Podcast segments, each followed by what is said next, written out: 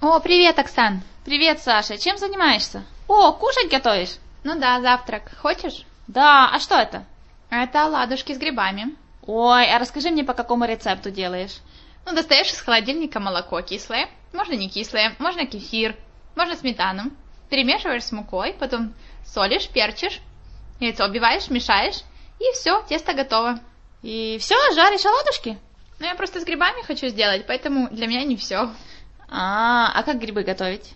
Ну, вот сейчас тесто закончу, возьму вот эти грибы, они консервированные, видишь? А, ну то есть э, можно любые грибы брать, не обязательно консервированные. Можно и не консервированные, а просто эти быстрее же, для лентяя вариант. А, а если там опята, или грибы, или лисички, ну не важно? Мне кажется, по барабану, что больше нравится. А, понятно. Ну вот, берешь эти грибочки, режешь кусочками, обжариваешь с луком, немножко они остывают, и ты вместо... э, И ты их добавляешь в тесто, перемешиваешь и по ложке на сковороду. Дальше сама знаешь. Классно, очень прикольно. Ну вот, посмотри, первый готов. На, попробуй. Ммм, вкуснятина, ты у нас прям шеф-повар, Саша. Да ты тоже хорошо готовишь, я же знаю. Поделись своими любимыми блюдами. Ом, хорошо, я тебе расскажу, как делать окрошку. О, как раз к обеду приготовим. Да, да, вот, сейчас лето, жара, так хочется чего-нибудь холодненького. Самое время для холодных супов, и для меня первое место среди них эти- это окрошка. Слушай, пока ты не начала, мне тут анекдот пришел э, на ум, вспомнился. Русские и американские генералы беседуют за рюмкой чая на выставке военной техники. И русский такой с гордостью заявляет, энергетическая ценность дневного рациона солдата российской армии составляет 1500 килокалорий. А американский отвечает, а ценность дневного рациона солдат американской армии составляет 3000 килокалорий. И русский такой, врешь, никогда не поверишь, что человек может за сутки сожрать два мешка брюквы. Классный. Э, слушай, а, давай бери ручку свою и записывай. А сейчас, секундочку. Хорошо. Берешь 250 грамм отварного мяса. У меня просто колбаса в холодильнике. Можем колбасу взять? Да, да, можем колбасу, сосиски, сардельки взять, все, что у тебя есть. Два свежих огурца, потом 10 редисок, 3-4 вареной картофелины. А большого размера или среднего? М, Ну, среднего, конечно. А, ну хорошо, есть. Да, потом 4 вареных яйца, 150 грамм зеленого лука, хлебный квас, соль, горчица, укроп и сметана. Ага. Вот э, мясо или колбасу, или что там у тебя есть, редиску, картофель, режешь маленькими кубиками. Э, потом нужно мелко порезать лук и растереть солью Мгм. э, до появления сока. Потом, когда ты уже растерла лук, рубишь яйца. А Ага. потом нужно потереть огурцы на крупной терке или порезать кубиками. И все эти составляющие перемешать, поселить по вкусу, посолить по вкусу, и перед подачей эту смесь овощей нужно положить в тарелку и полить квасом. А потом по вкусу можно м, там, добавить горчицу, и сахар, и сметану. Я очень люблю добавлять укроп нарезанный. О, должно быть очень вкусно. А у тебя м, какие-то фишки, может быть, есть? Как сделать повкуснее, какие-то секреты? Ну да, конечно. Вот все холодные супы, особенно окрошка, их нужно готовить непосредственно перед подачей на стол. Потому что если они постоят даже непродолжительное время, они отмокают и потом теряют во вкусе. А, ты знаешь, у меня просто не все друзья хлебный квас любят. А, я знаю вот одну окрошку, которая с кефиром делается. Да, расскажи. Расскажи, А, конечно. мне вот подружка рассказала. А, Могу сказать, что такой холодный суп, конечно, очень вкусный получается. У меня все друзья его любят, и когда лето приходит, я постоянно его готовлю. Ну хорошо, рассказывай. М, Тебе дать ручку, Да-да-да, давай. Ну вот. листочек? Да-да, хорошо, записывай. А, здесь я беру только куриное мясо. Ни Ага. сардельки, ничего не подходит другое. Зато можешь взять любую часть от куры. Варим его, и пока бульон остывает, мелко режем куру.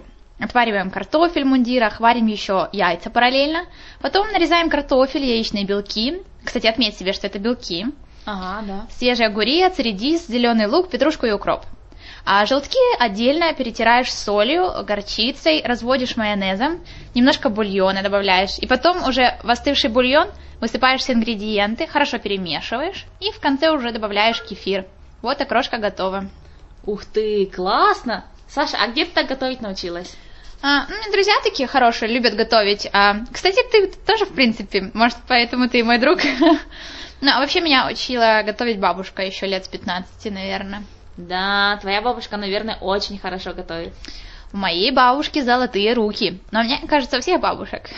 Так. Ну Да, это точно. А как твою бабушку зовут? А, Евдокия Степановна. Ух ты, очень интересно.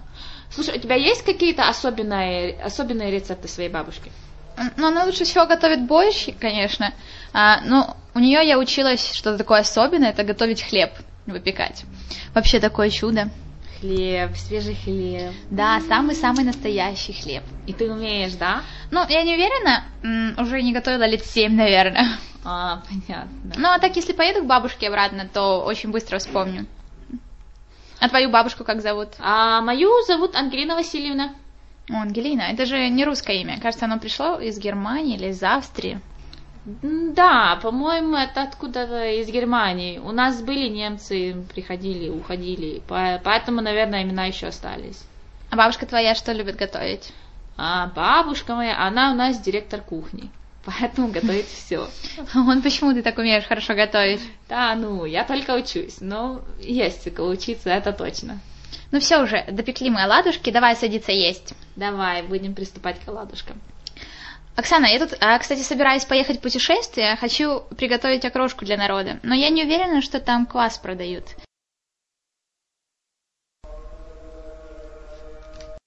Ты знаешь, может, какой-то рецепт?